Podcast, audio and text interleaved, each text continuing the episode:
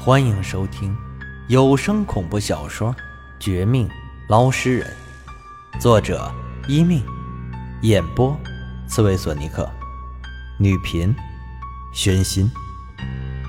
第一百七十五章，再被打脸。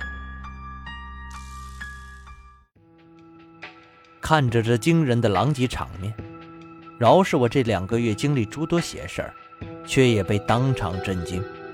彻底没了主意，心头无数个念头翻转来去。这不是什么百年阴血，恐怕一枚导弹都轰不出这么大的坑吧？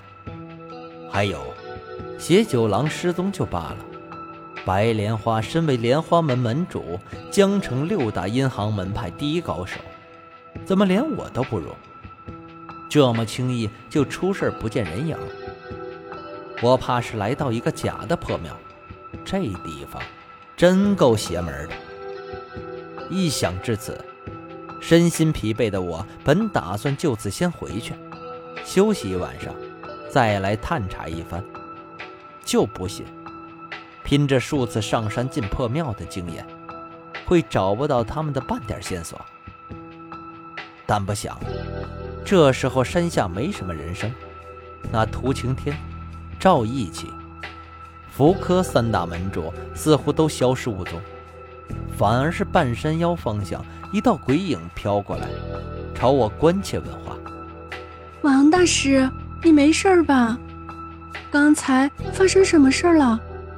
我听你的，躲在山腰那边一直没出来，刚出来就听到巨大响声，然后就……咦，你的额头在流血，上面还有不少阴气鬼气。”快点止住，不然会严重的。说话之时，这女鬼正是和我合作的何七妹，一边露出惊异之色，一边飘过来帮忙止血。在她的帮助之下，我额头上那点伤口很快没事里面渗透进去的那点阴气鬼气，自然被她亲自挥手提出来，没有太多的伤害。可即便如此。我的心情并没有就此平静，反而更多的疑问和不安。抬头再看何七妹之时，见她比我还忙，不由得想了一下，问她：“这边出了大事，我用手段将破解之前的坟冢，但坟冢崩溃之后，镇魂钟掉落山崖，不知去向。那地坑更被神秘力量打入地下，形成着巨洞。”你在山腰那边有什么发现？半山腰。何七妹愣了一愣，有些没有明白我的意思，无辜的眼神仿佛在说：“王大师，你身为当事人，距离最近都不知道，问我怎么会知道呢？”见此，我脸上微微一红，为自己的秀逗有些尴尬，但尴尬几秒钟后，却又赶紧换了个问法：“啊，我的意思。”你看到山下那三大门派的动作没有？涂青天受伤，但极好面子，应该不会轻易走人。其他两个不提，但莲花门的前任门主和几个弟子也不该丢下白莲花。我这一说呀，何七妹这才明白我真正想问的问题，但她略一回忆，随后，在我们四下搜索不到半点有用的线索，只得第一时间下山。去山崖底下寻找镇魂钟的时候，给我详细描述当时他看到的情况。何七妹不说还好，大不了我就当四大门派多半的人都怕死，嘴上吹的牛掰，真正见到山顶的巨大响动之后，却纷纷逃走。他们的没义气，不是今天才表现出来的。数年前，我爸封印邪九郎那次。他们就一样类似的表现，可何七妹这一说，我却再度被惊住。实在没想到，山下三大门主竟做出那等事情。赵义气和福柯两人自私也就罢了，没想到连涂青天也是如此。见势不对，马上撤退。何七妹应该没理由和我说假话，可她看到这一幕。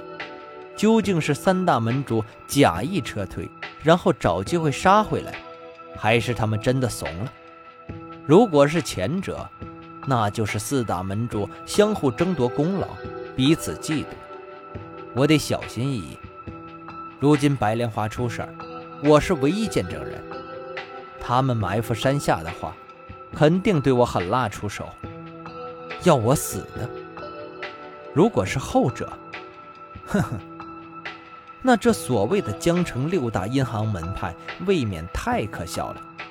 除了白莲花有本事，有眼力上山降服妖魔，其他三人，我越想越觉得这一趟来得很值。虽然因为我和白莲花合作，导致我吃亏不少，工具箱里面的工具用完，连箱子都被当时剧烈震动的肉团给弄掉，但收获很大。首先是找回斩仙刀和钓鱼人铃铛。有了更多的自保之力，其次，则是见识到真正的绝世高手全力发挥的法力。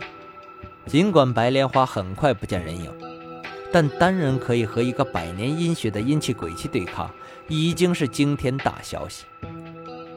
他此时若是没事光凭这一点，说出去绝对可以镇住江城内外所有阴行高手。就算不奉他为盟主。怕也是从此惧怕莲花门的人，见着就让路。这对我后来逐渐熟悉捞尸人更深一层功力有莫大帮助。同时，也是因为白莲花，启发我加速崛起的步伐。而眼下嘛，听完何七妹的叙述后，我对涂青天等人做初步估计，七成是撤退。见到山顶巨大反应，被吓尿了。另外三成，就是想扮猪吃虎，等我们送人头。但关键一点的是，我那么容易送人头，上他们的当？答案自然是绝对不会。这三人都是一派门主，在全国银行七十二门中也有点地位，在江城更是威慑一方，制定不少的行业规矩。但偏偏……我对他们十分瞧不起，他们不来伏击还好，要是敢，我决定给他们一次好看。侮辱我爸的人，侮辱我们王家的人，根本不配称什么绝世高手、门主之类。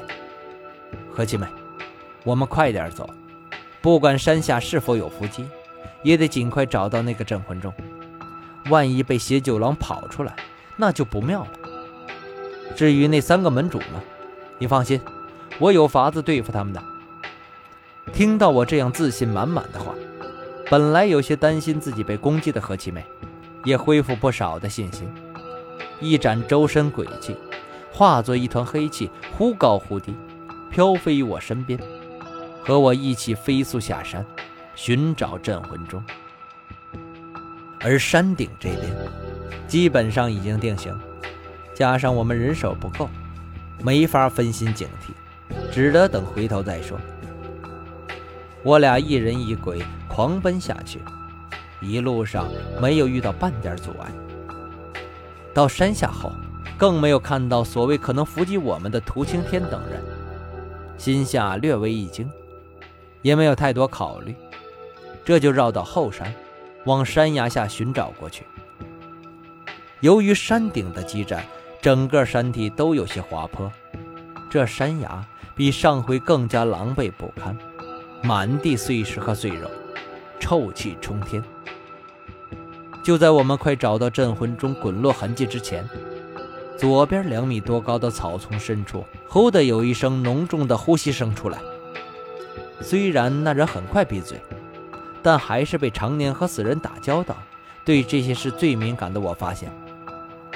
我让何七妹潜入地下，别乱动。为了惩戒对方，我假装不知，却在经过那人埋伏的地方，忽地摇晃腰带上的钓鱼人铃铛，叮铃铃。那一阵清脆铃声之后，中招的那人踉踉跄跄闪出来，竟不是别人，又是那涂青天。